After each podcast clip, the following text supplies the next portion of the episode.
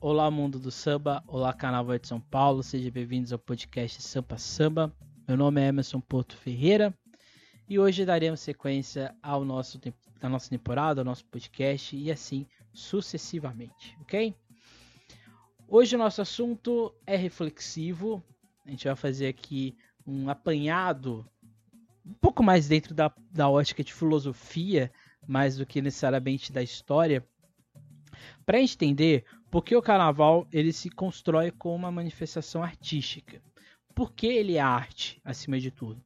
Normalmente a gente fala, né, carnaval é arte, carnaval é cultura, né, carnaval é político, mas a, acho que falta, e eu, não é uma crítica, mas eu acho que falta para todos nós refletirmos teoricamente o que é isso. Então hoje a nossa, a nossa tentativa aqui será teorizar o que é esse carnaval como produção artística, que tanta gente fala e tanta gente defende, né? Mas antes não deixe de seguir a SASP nas suas redes sociais, Instagram, Twitter, Facebook e outras coisas mais. Aqui no... Se você está numa plataforma de áudio, né? Spotify, Deezer, Google, Anchor, Apple ou na Amazon Music, não deixe de curtir lá o, seguir o podcast para você ter as notificações quando saírem, vai estar tá lá no seu celular, ok? É isso. Então, antes de mais nada, é, eu, eu queria propor aqui que a gente faça o manifesto do carnaval como arte. Que você, se você é passista, se você é carnavalesco, se você é ritmista, se você é baiana, mestre sala, porta-bandeira, enfim, se você gosta de carnaval, eu proponho que você faça, participe desse manifesto. Não é um manifesto escrito, não é um manifesto que é para a gente organizar um grande grupo, não. É um manifesto que a gente valorize o carnaval como arte. Que a gente valoriza os saberes, as produções, os ofícios que foram construídos há muito tempo, lá atrás, na década de 20, década de 30, que estão acontecendo há muito tempo mas que a gente parece que não valoriza como poderia ser valorizado. Então, quando eu falo que é um manifesto da arte, né, pela arte, é que a gente faça voltar a ter gosto pelo carnaval pelo que ele é e não pelo o que a gente apropria dele ou do que a gente quer, quer ou que é interessante estar dentro de uma competição. Quanto mais a gente se distancia do carnaval como arte, mais a gente constrói uma artificialidade de entender que isso que passa na nossa frente anualmente, mas principalmente isso que se constrói nas casas, das famílias, nas ruas, nas, nos ensaios de quadra, nos ensaios de rua também, é isso que faz o carnaval se estruturar. Não é a competição, não são as alegorias ou as fantasias. O que faz o carnaval ser arte é essa sabedoria que está sendo transmitida e é uma sabedoria que não, não está necessariamente inculcada num, numa sala acadêmica ou numa sala de dança ou algo do tipo. É uma transmissão que acontece nesses espaços, e esses espaços são as escolas de samba.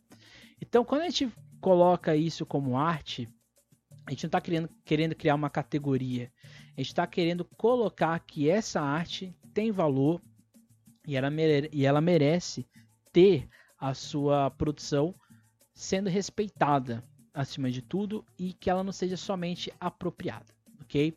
Então esse aqui é um ponto que eu proponho aqui e espero que você entenda que está aí nos ouvindo, beleza? Antes de mais nada, vamos então, é importante a gente tentar entender o que, que é arte, né? O que a gente está falando aqui é a arte, canal e tudo mais. Mas que, qual é a definição de arte, né? arte, segundo o dicionário Michaelis, é uma atividade que supõe a criação de obras de caráter estético centradas na produção de um ideal de beleza ou harmonia ou na expressão da subjetividade humana. Quando a gente é criança, eu sempre gosto de falar isso para os meus alunos, ou quando estou falando, falando de história, ou quando eu estou dando alguma atividade é, arte educativa, né? Para quem não sabe, eu era artista plástico, eu era pintor de painel, fui também, fiz durante muito tempo grafite, aqui atrás do meu quadro dá para perceber algumas coisas, mas eu abandonei essa, esse, esse ramo exatamente para ser historiador. Mas isso não vem ao caso, né? Isso fica aí para outro episódio caso alguém queira saber. Mas quando a gente é criança, a gente tem uma disciplina chamada educação artística. O que é educação artística? É educar o olhar da criança, do adolescente, do jovem, para perceber, para entender as nuances de arte que existe ao nosso redor. O professor de artes, normalmente, ele traz para a gente não só quadros e esculturas, às vezes ele traz música, às vezes ele traz alguma dança, algum filme, tudo isso é arte. A gente é educado para entender o mundo sempre, desde criança. É assim, por exemplo, quando a gente está na matemática, a gente está sendo educado para os números, para a língua portuguesa, que a gente está sendo educado para a interpretação dessa linguagem, para a história, que a gente está sendo, é, tá sendo educado para a temporalidade, o espaço, que é a geografia, a natureza e, as, e os seus fenômenos, que são as ciências. Isso também está acontecendo com o subjetivo. E o melhor, é a melhor forma encontrada para entender o subjetivo interpretar essa, esse mundo que acontece na nossa frente, que não é nem, nem da língua, né? que não está exatamente na letra, né? no, nos kanjis ou nas fontes, mas é uma linguagem que ela é subjetiva. E para a gente entender ela, a gente tem que ser educado. Por isso que a educação artística, embora a educação artística tenha se perdido um pouco é, nos nossos currículos. Mas isso aqui também não vem ao que é o caso. Então, arte, por si só, é quando a gente, dentro do, da nossa individualidade, consegue entender, é, fazer colocações de belo, de harmonioso, dessa expressão de subjetividade que, no, que nos é colocada. Então é por isso que, se te colocar cinco pessoas para assistir um desfile de escola de samba, as cinco pessoas vão ter visões diferentes. Cada uma delas vai ter interpretações sobre comissão de frente, casal, estético e assim por diante, cada uma vai ter a sua percepção artística. Claramente, essa, essa percepção pode ser aproximada, vamos dizer assim, do que o artista quer ou não, pode ser que sim, mas tudo, toda essa interpretação artística acontece por causa da subjetividade e da individualidade das pessoas que estão observando. Isso acontece desde criança. Por exemplo, a gente tem um juízo estético quando a gente está indo na feira. A gente não vai pegar uma maçã ou uma banana ou algo do tipo, ou qualquer outra fruta e legume que esteja feio. A nossa pr primeira experiência estética acontece quando a gente está escolhendo alimento, quando a gente está escolhendo qualquer outra coisa. Claramente que nem tudo isso é arte, mas quando a gente analisa um desfile de escola de samba, está analisando, discutindo, vendo arte. Mas, claramente, de novo, quando a gente não coloca o carnaval como produção artística num todo, a gente não coloca que o que a gente está fazendo quando a gente vai no sambódromo é analisar arte. Isso é arte. Claramente, talvez você não tenha ido no museu, espero que vá algum dia, mas museu é isso. Você vai lá, você paga para consumir aqueles quadros, para refletir sobre aqueles quadros. Quando você compra um ingresso para assistir um desfile de escola de samba, você está indo para consumir essa arte. Claramente, depois a gente vai discutir o que foi feito com isso, né? Mas então, é, no geral, seria esse panorama da arte dentro da sua definição no dicionário. Mas quando a gente vai para uma outra definição de arte, que é a arte dentro da estética e da filosofia, que é o que eu me aproximo um pouco mais dentro dos meus estudos, é o que? Quando a gente vai entender a estética da arte ou a filosofia da arte, que é um ramo dentro da filosofia, a gente vai fazer, vai tentar entender como que a sociedade no geral foi aos poucos interpretando a produção artística. Mas não só interpretando no sentido do eu acho ou do que eu acho que tem que ser. Mas a partir de um discernimento de belo, de beleza, de gosto. Existem vários autores que falam isso. Por exemplo, Platão vai dizer que arte não existe ou que ela não tem um valor de importância porque ela é apenas uma mímese, uma cópia da realidade. Enquanto Aristóteles vai dizer que arte ela, se, ela tem um caráter de importância porque ela é a subjetividade do sujeito olhando a natureza, ou seja, o nosso entorno. Eu vou trazer aqui dois eh, pensadores que eu acho que estão totalmente de certa maneira, colocados do que a gente estava discutindo aqui no carnaval, né? A lógica de arte passa por uma série de subjetividades e que atinge a noção do belo e do sublime é o que a estética da arte vai fazer. Mas, por exemplo, se a gente pega o Kant, Immanuel Kant, filósofo lá do século XVIII, na Europa, ele vai dizer o seguinte, que a arte tem um padrão de gosto. Esse padrão de gosto, ele se desenvolve dentro da individualidade do sujeito, ou seja, dentro da sua subjetividade, e ele está totalmente direcionado para o que a gente chama de, como posso falar, de juízo de, de valor de algo. Isso só acontece por causa da nossa experiência. Eu tenho uma experiência artística que está sendo está acontecendo ali desde quando eu sou criança, jovem, ela vai se desenvolvendo e eu vou criar um juízo de valor sobre algo.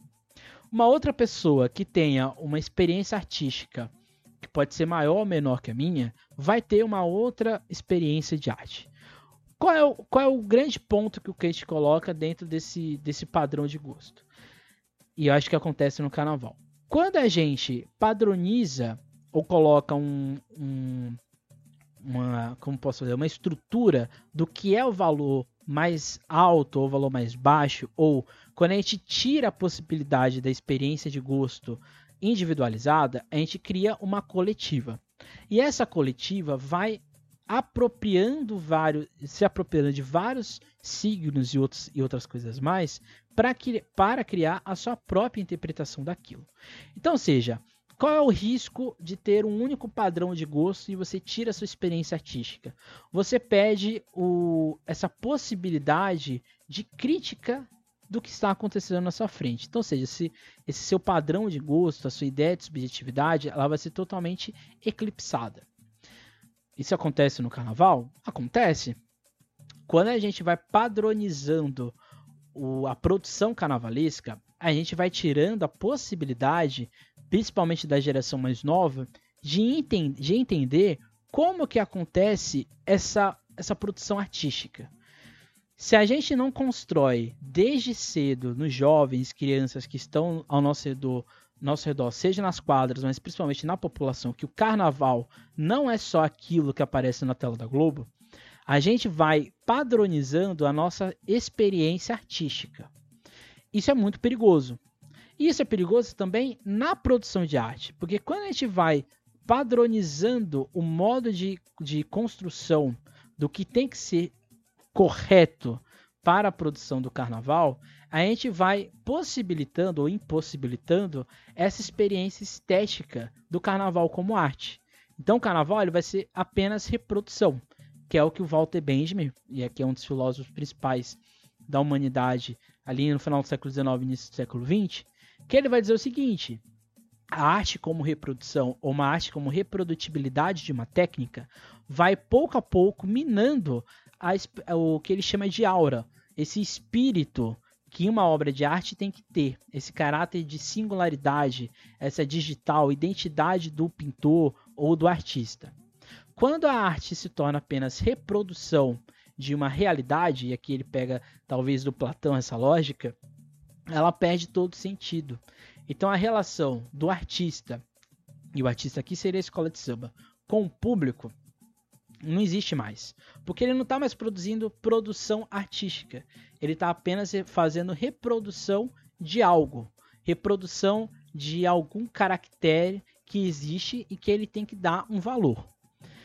Claramente isso daqui está ancorado dentro de uma lógica de observação de arte e de reflexão que demanda uma lógica, uma experiência do eu enquanto sujeito analisando a arte a partir do momento que a lógica do eu não tem mais sentido e eu perco a possibilidade de entender o que está na minha frente como arte, eu estou construindo um, o que eu estou falando desde o começo de apropriação artística. Isso quer dizer que o Carnaval de São Paulo não existe? Ou que ele perdeu a sua essência? Claramente que não, porque o Carnaval não morreu, como alguns, é, alguns escritores dizem. Mas acho que falta é a gente valorizar a arte carnavalesca. E aqui falo eu como pesquisador e parte da imprensa. Aqui eu falo de dirigentes, presidentes, é, pessoas que estão nos quadros técnicos de produção de arte do carnaval.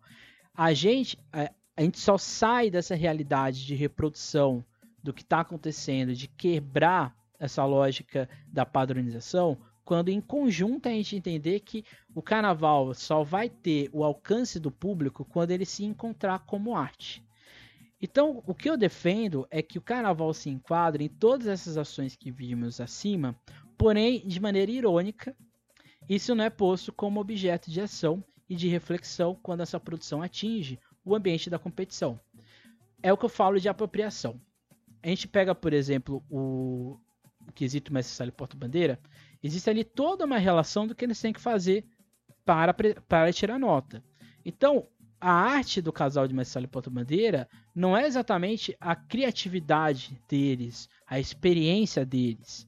É o que eles têm que fazer para uma, uma padronização.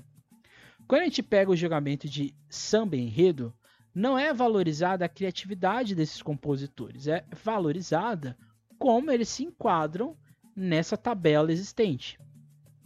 E para encerrar aqui, que a gente já viu, estou pegando aqui exemplos que a gente já viu no nosso podcast. Quando a gente fala de alegoria, é a mesma coisa. Não está em jogo o olhar do jurado sobre a experiência artística que ele tem e o que está aparecendo na frente dele e o modo como ele vai avaliar isso. O que ele tem que avaliar é o que tá, se o que está na frente dele tem algum erro, mas não é um erro de execução artística ou de criatividade, é um erro de técnica. Então, ou seja, a valorização da arte em São Paulo no carnaval, ela é perdida a partir do momento que a técnica matemática, como se fosse uma programação, um computador que tem ali um chip, ele tem que seguir regras, é como se essa técnica matemática fosse mais interessante, mais, é, mais valoroso do que a criatividade existente. Então toda aquela produção artística de um carnavalesco, de um coreógrafo, de um mestre sala porta-bandeira, de um passista, de um ritmista, de um mestre, é totalmente deixada de lado porque não é interessante essa criatividade, porque essa criatividade é subjetiva. A gente tem que buscar o objetivo, a gente tem que criar um padrão, uma técnica para avaliar essas pessoas. Isso não é arte. Isso é o que o Walter Benjamin está falando. A gente está reproduzindo arte. A gente está tirando todo o caráter iluminado, simbólico, que poderia ter, que é a singularidade. Então, seja, não estou aqui criticando que a gente não tenha que ser objetivo ou, ou falando que a gente só, só tem que ser subjetivo. Mas eu acho que se a gente está falando de arte, a subjetividade tem que ser fator fundamental para entender o que está sendo, o que está apresentando ali na frente dele.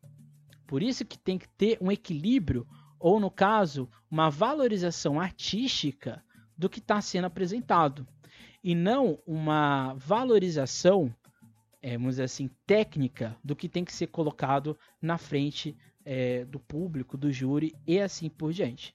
Então, dessa forma ou desta maneira, a gente pode dizer que a gente não pode temer a arte. Acho que o Carnaval de São Paulo, ironicamente, teme a arte.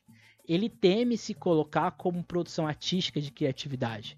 É como se, se a criatividade fosse algo punitivo. Se a gente valoriza a criatividade, a gente vai colocar a subjetividade, a gente vai ter injustiça. Então, é mais lógico você padronizar a objetividade, colocar ela como um padrão matemático técnico, que isso é mais justo. Mas justo para quem? Para quem segue a norma, como se fosse um robô, ou para quem, ou isso não é injusto, para quem quer, como artista visual, plástico, da dança, da música, querer mostrar o seu valor artístico para o público. Então, se a arte é subjetividade, o questionamento dos padrões de gosto e de beleza, logo temos que fazer da arte carnavalesca a protagonista do espetáculo é valorizar a sua expressão concreta de ofício e não a sua reprodução dentro de um caderno com normas e uma tabela matemática de punição. A arte não é punição.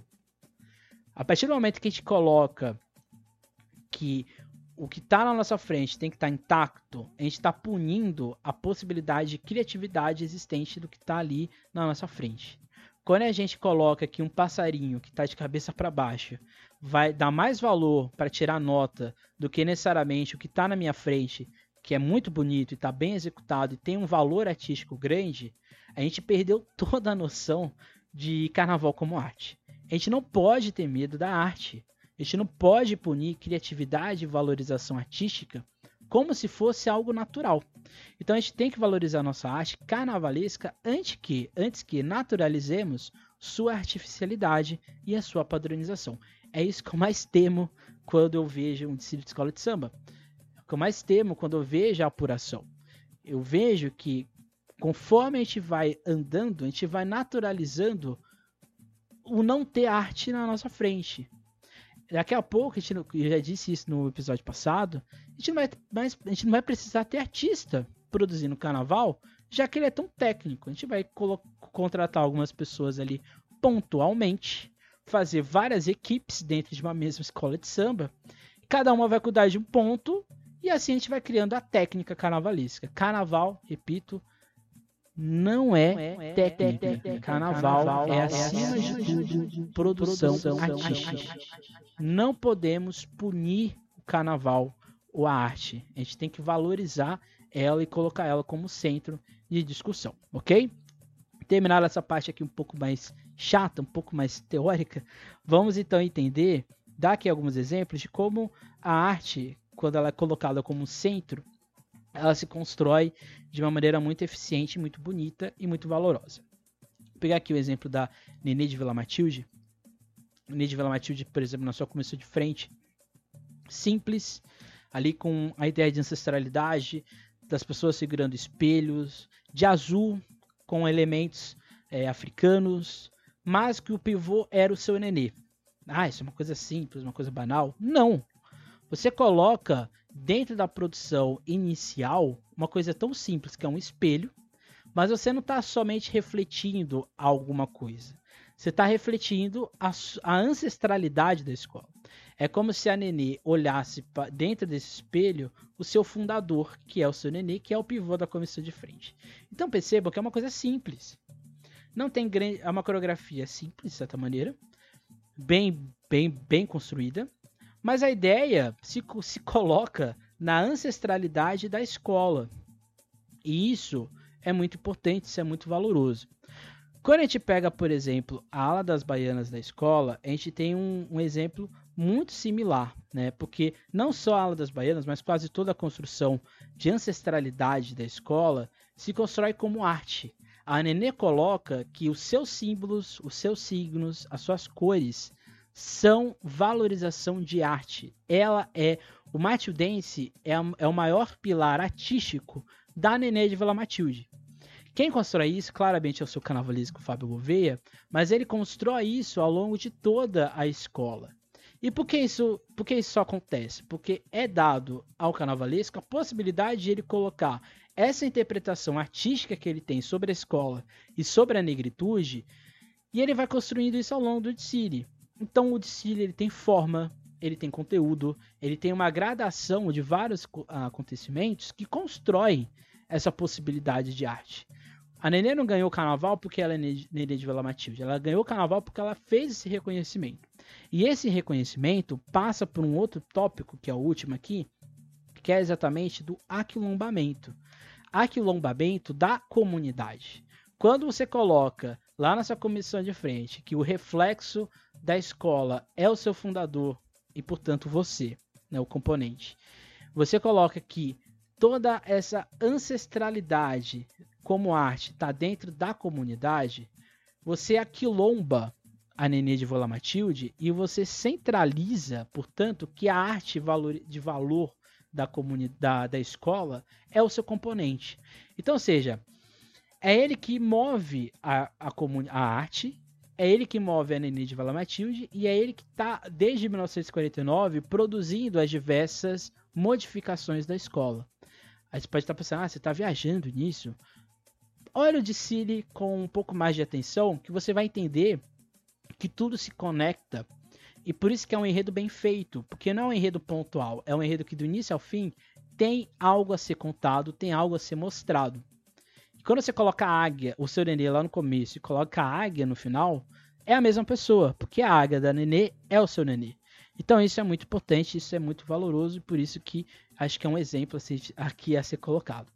Um outro exemplo é exatamente um, o casal de mestre porta-bandeira da Peruche, o Cauê e a Natália. Por que eu coloquei os dois aqui, né? Porque eu acho que para mim, no ponto de vista de, do, que eu, o, do que eu sei analisar do casal de Marcela Ponto Bandeira, eles foram um dos melhores casais do ano em São Paulo, porque eles conseguem mesclar o que é o tradicional, o que é a arte de ser mestre de sala e porta-bandeira, mas ao mesmo tempo eles estão ali juntinhos do lado da modernidade que o quesito exige, que é exatamente essa padronização. Mas é, tudo isso é feito de uma maneira bonita, de valorização do que o casal tem que fazer, que é a bandeira, o pavilhão. A todo momento há uma valorização da peruche. É como se eles colocassem o orgulho de ser peruche ali na avenida. Então isso dá um, um valor muito grande. Então, seja, um casal tem valor artístico, né? Ele tem ali uma ancestralidade que tem que ser valorizada e tem que ser é, pontuada com destaque. E, e aqui é um dos nossos objetivos também no nosso podcast, ok? Já ainda, ainda dentro da Peruche, é um ponto também que é muito interessante no, no da escola é que todo todo ele é construído, além de ser bem feito, né, artisticamente, visualmente, ele tem uma, uma simplicidade que joga para o componente que ele é um protagonista que ele tem um aspecto de importância dentro dessa imponência que é a Unidos do Peruche. Então, por mais que não seja de luxuoso, ele tem vários simbolismos dentro, de, dentro dele que faz isso ser valorizado. Um exemplo é a ala das baianas vindo de Baiana. E assim, elas rodavam com alegria, elas tinham, elas colocavam para fora a arte de ser baiana. Baiana não é só girar, o giro da baiana, quando uma baiana gira, ela tá rodando a história da escola. Quando uma porta-bandeira gira, é o passado dessa agremiação que está na nossa frente. Por isso que isso tem que ser gracioso. Por isso, tem, por isso que isso é arte. É uma dança, como danças que a gente tem no nosso país, que tem rito, que tem todo um, um cortejo, tem toda uma organização que cada casal vai dar para sua realidade, para o seu pavilhão. Eu acho que isso é um belo trabalho do Xuxa nessa simplicidade objetiva dentro da Unidos do Peruche. Se a gente for lá para o acesso 2, e ainda dentro de uma escola tradicional, que é a camisa verde e branco, a gente tem esse conjunto narrativo que faz o enredo não ser só um enredo sobre rezadeiras. O interessante é que tudo dentro do, da construção desse conjunto de narrativa dos carnavalescos da camisa verde e branco deram essa lógica é, de que esse trabalho artístico que foi colocado ele está dentro dessa nostalgia da camisa verde e branco. Mas não é uma nostalgia é, parada no tempo. É uma nostalgia que ela se movimenta dentro dessa lógica de reza. Então todo momento o, essa construção, esse conjunto das narrativas da camisa verde e branco respeitou o passado da escola e colocou a escola como o início, o meio e o fim. Você pode estar falando, mas isso, o que, que isso tem a ver com arte, né? Porque é esse conjunto narrativo do enredo que fez um dos melhores sambas do Carnaval de São Paulo, um casal que se apresentou com postura e com uma elegância incrível, uma comissão de frente muito bem ensaiada, um conjunto visual que não pode, que pode não ser o um, mais lindo do carnaval, mas tinha ali traços de beleza, traços ali de originalidade que faz o desfile do camisa verde e branco ser um desfile que valoriza a comunidade, essa sua ancestralidade como ponto dessa arte. Então percebam, né? Três escolas tradicionais, Nenê, Peruche e Camisa, se reconhecendo como escolas de samba a partir da sua comunidade e, portanto, valorizando o que elas sabem produzir enquanto produtoras de arte na cidade de São Paulo. É, as pessoas estar falando, ah, mas esse cara está viajando, né? Da onde ele está tirando isso, né? Bem, vamos a um outro exemplo que é exatamente a estrela do terceiro milênio, que eu acho que a gente já pega aqui na comissão de frente várias questões aqui, né? Quando a gente vê uma dança na nossa frente, a gente tem muitas, muitas sensações. A gente pode achar que aquela dança ali não faz sentido, por exemplo, uma dança contemporânea. A gente pode ver uma dança de quadrilha na nossa frente, que é aquela agitação, aquela música envolvente. A gente pode achar aquilo ali fascinante. A gente pode é, assistir o Lago dos Cisnes ou o Quebra-Nozes, a gente pode ter ali uma visão, uma interpretação do que está acontecendo. E a partir daquilo ali a gente pode criar catarse, sublime, o choro, a emoção e assim por diante. Eu acho que a comissão de frente desse do terceiro milênio fez de tudo isso um pouco. Ela impactou, ela trouxe sensibilidade artística, ela trouxe na sua indumentária um impacto de olhar e tentar entender como aquelas pessoas estavam dançando, como essas mulheres estavam é, se enxergando com toda essa venda que tinha na cara delas. E todo o contexto. Eu acho que é o que falta no Carnaval de São Paulo, que é exatamente a comissão de frente ser um impulsionador artístico da escola. Lembra-se lá da Nenê que eu já falei disso. Mas aqui na, na Estrela, além de ser muito bem feito, tinha um impacto direto com o público. Então, seja, as linhas coreográficas, por mais simples que elas fossem, elas tinham um objetivo com o público. Então a escola, desde o começo, fala do seu enredo, mas traz o público para se abrigar nessa narrativa sendo construída, que passa exatamente pela valorização artística, mas principalmente pela valorização do artista, que é o Murilo Lobo, que é o carnavalesco da escola. Então, do, tudo dentro do enredo da, da Estrela do Terceiro Milênio passa por essa é, valorização da criatividade artística. Se a escola talvez não desse, não sei se aconteceu isso, mas se a escola não desse essa carta branca para o carnavalesco agir de acordo com aquilo que ele achava que era o necessário para ter um trabalho inesquecível, esse trabalho de beleza, harmonioso, da expressão artística, se não tivesse, se isso não acontecesse desde o início e ficou visível dentro do Dicile, a gente não teria isso. Então, ou seja, é, a valorização da criatividade e da valorização da arte é que o Dicile da, desse terceiro milênio ser um dos melhores do ano, principalmente em São Paulo, porque ele é repleto de é, simplicidade, de emoção, de poder, ao mesmo tempo de fragilidade, que é muito bonito e é muito interessante de ser visto, principalmente em nossa cidade, aqui em São Paulo. E um último exemplo aqui no acesso 2, que eu acho que é, é interessante de a gente pontuar, que é exatamente a Pérola Negra. A Pérola Negra tinha na sua ala de baianas, a gente já viu várias alas de baianas falando de Oxum, mas uma ala de baianas muito bem feita, brilhosa, ótimo uso de materiais, de volume, na construção do pano da costa, da cabeça, de tudo ali que estava acontecendo na nossa frente. Essa ala das baianas ser colocada à frente de um carro que tem uma enorme Nossa Senhora Aparecida atrás é muito bonito. Você coloca que ah, talvez as, as mulheres com maior sabedoria na sua, na sua escola, que são as baianas, elas carregam o manto de Oxum, mas ao mesmo tempo elas estão em total harmonia com Nossa Senhora Aparecida. Isso é arte. Né? É uma coisa simples. É uma coisa muito é, peculiar. Mas se perceba que não é só colocar a baiana ali com um trambolho em cima dela. É você colocar elas como um valor de significado, como um valor artístico. O giro delas fica até mais bonito quando isso é colocado de uma forma dialógica com o que está acontecendo no seu todo, ok? Saindo do grupo de acesso 2, vamos ao grupo especial. Porque no grupo especial a gente teve um exemplo de como a arte ela é crítica, que é exatamente do Curuvi, naquele carro, terceiro carro da escola, o Cassino Real, em que fazia uma crítica ao modelo de carnaval existente, né? Como se tudo tivesse um valor, que é aquilo que a gente, tá, a gente viu lá com o Walter Benjamin, né? Então, ou seja, a Tucuruvi ela faz o que a arte está fazendo, ela faz o que a arte já está produzindo desde ali do final do século XIX com realismo, de forma mais concreta, o que? Essa crítica do que está acontecendo ao seu redor. E o carnaval, ele pode fazer isso porque ele é um reflexo, é uma arte urbana que reflete o seu entorno. Sempre foi assim.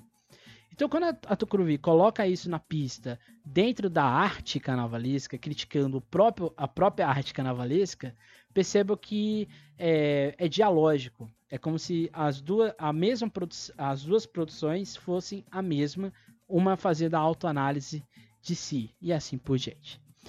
A gente tem isso também, só que de uma maneira um pouco mais construída, mas no outro sentido, dentro da Colorado do Brás.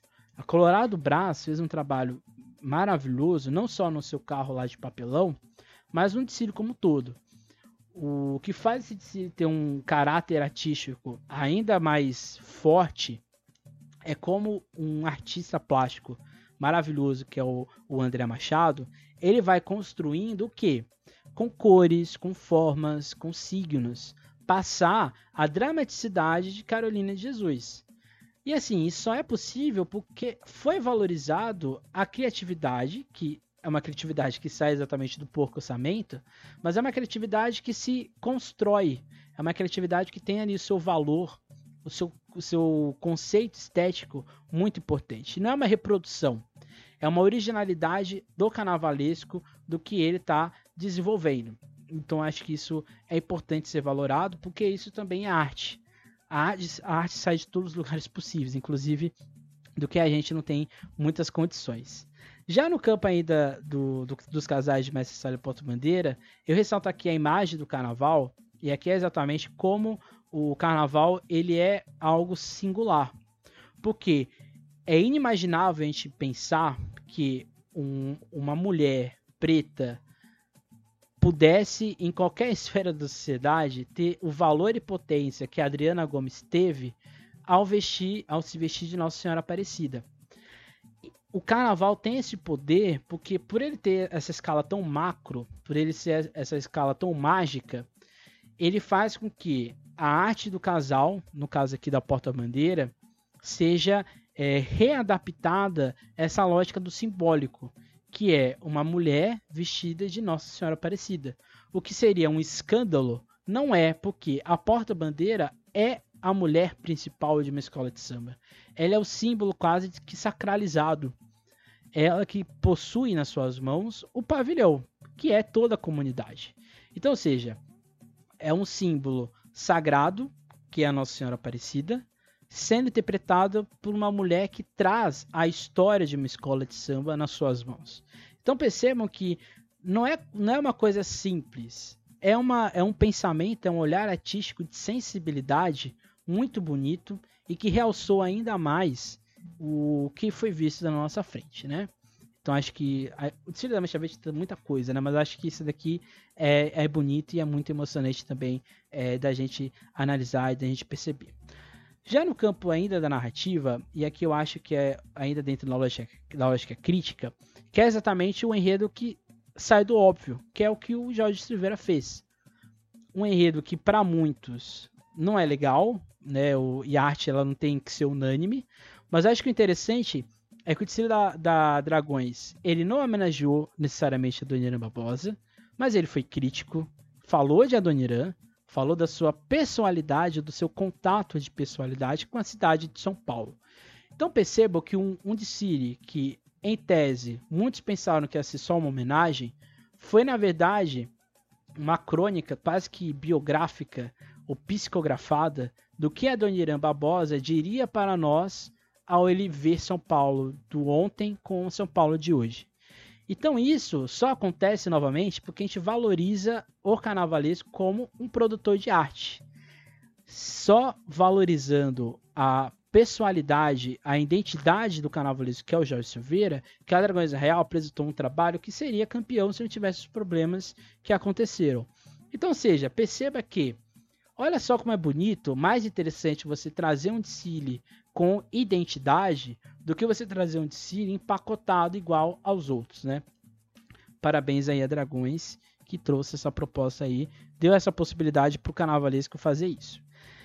Mas dentro do, de um outro campo que eu acho que aí já é um pouco mais, mais construído, assim, dentro da lógica narrativa também, mas que é exatamente ter a memória como eixo da sua produção de arte, que é o que a mocidade fez. Quando a mocidade homenageia Clementina de Jesus, não é a Clementina que a gente conhece. A escola traz a memória afetiva dessa mulher cantora e vai pontuando ela em todo o seu desfile.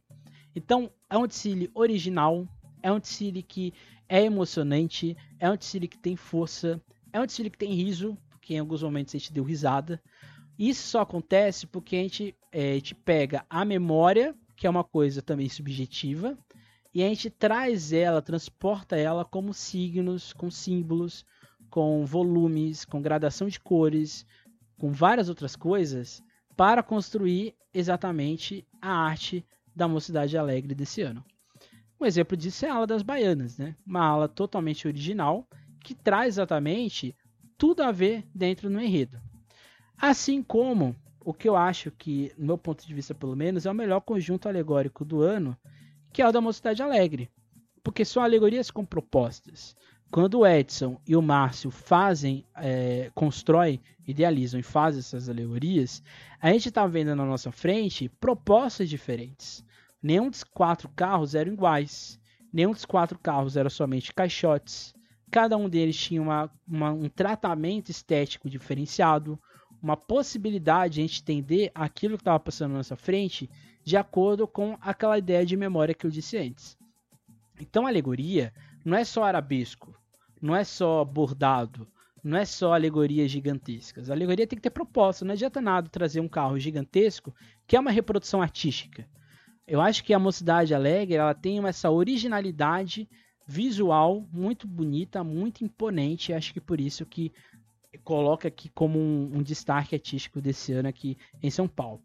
Assim como a entrada imponente da Águia de Ouro, que traz o branco de Oxalá desde o começo, com Exu, Oxalá e todos ali o cortejo, traz toda aquela ala multi-branca, né, que passou na nossa frente, belíssima, e chega num carro que ele é branco na parte de cima, de Oxalá, que é o símbolo, o orixá que está sendo homenageado, e da águia, que é o símbolo maior dentro da águia de ouro, e você traz na base a lama, a sabedoria, a criação do homem que está que tá acontecendo ali é, na barra do carro. Então, ou seja, você tem a lama ancestral, também ali tinha algumas coisas de madeira, que é a memória.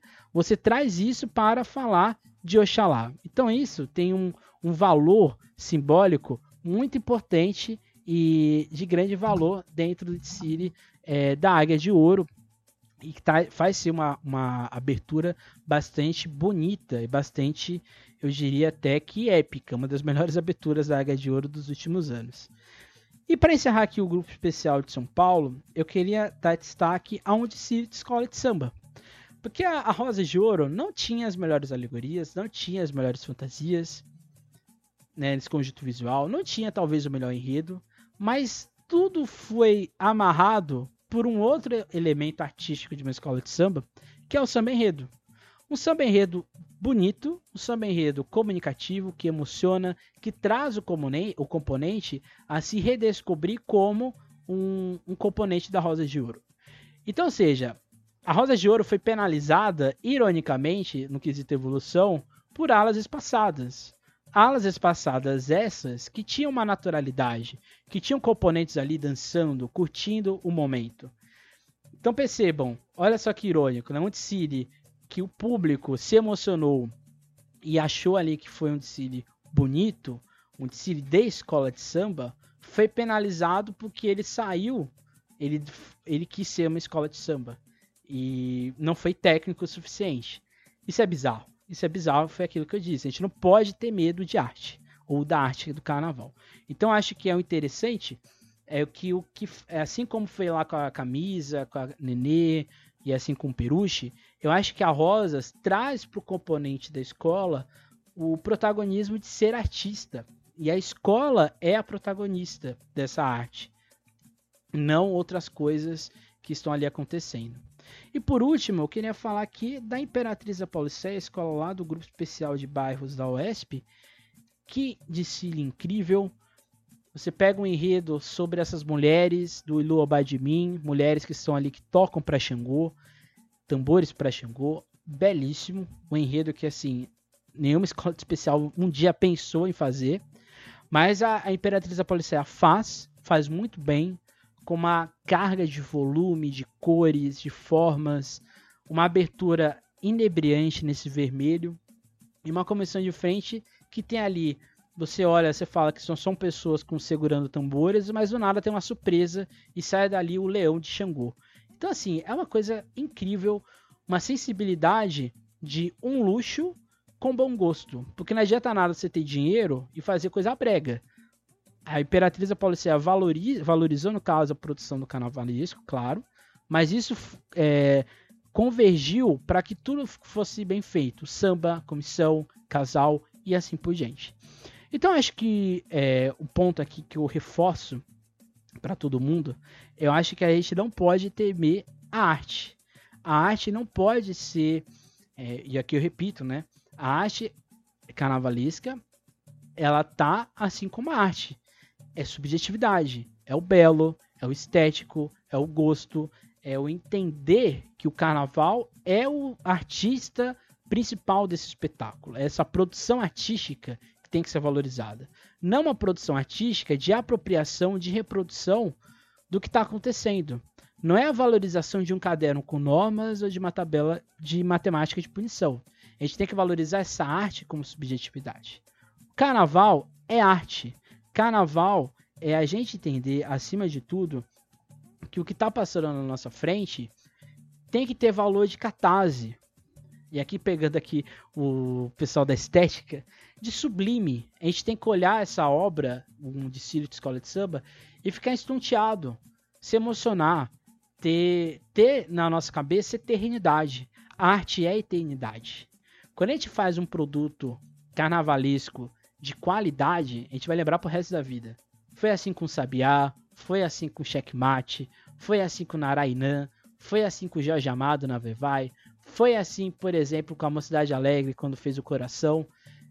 Todos esses desfiles que eu citei aqui, Nenê com Voei Voei, todos esses desfiles aqui só são lembrados até hoje porque se valorizou a arte dessas escolas, dos seus passistas, casais, mestre salas, porta-bandeiras. Foi valorizando essas pessoas como arte que a gente chegou no carnaval que a gente tem hoje. Então não adianta nada a gente querer criar um modelo para que tudo seja interessante, bonito, competitivo. Isso não é interessante, isso é moroso. A arte valorizada como arte gera valor de eternidade, como disse Walter Benjamin. Quanto mais a gente valorizar a arte carnavalesco como arte, mais eternidade nós teremos, não só nos livros de registros, fotografias, vídeos, etc. A gente vai ter isso eternizado ó, na nossa cabeça e é isso que importa. Esse foi o nosso episódio de hoje. Semana que vem a gente vai pegar a estrada, acho que é a Fernão Dias. Não, Fernão Dias não. Eu acho que é a. Não sei, não lembro qual é a estrada. A gente vai pegar a estrada até o interior de São Paulo, que a gente vai falar um pouco do carnaval de Bauru. Esse ano a gente vai trazer carnavais também de outros lugares. E o primeiro deles vai ser o carnaval de Bauru. A gente vai falar aí aspectos da sua formação, como ele está hoje e o futuro que a gente espera do carnaval do interior de São Paulo. Então é isso. Não deixe de seguir a SASP. Não deixe de seguir o nosso podcast nas plataformas de áudio e aqui no YouTube. Até a próxima. Nunca esqueça e nunca deixe de sambar.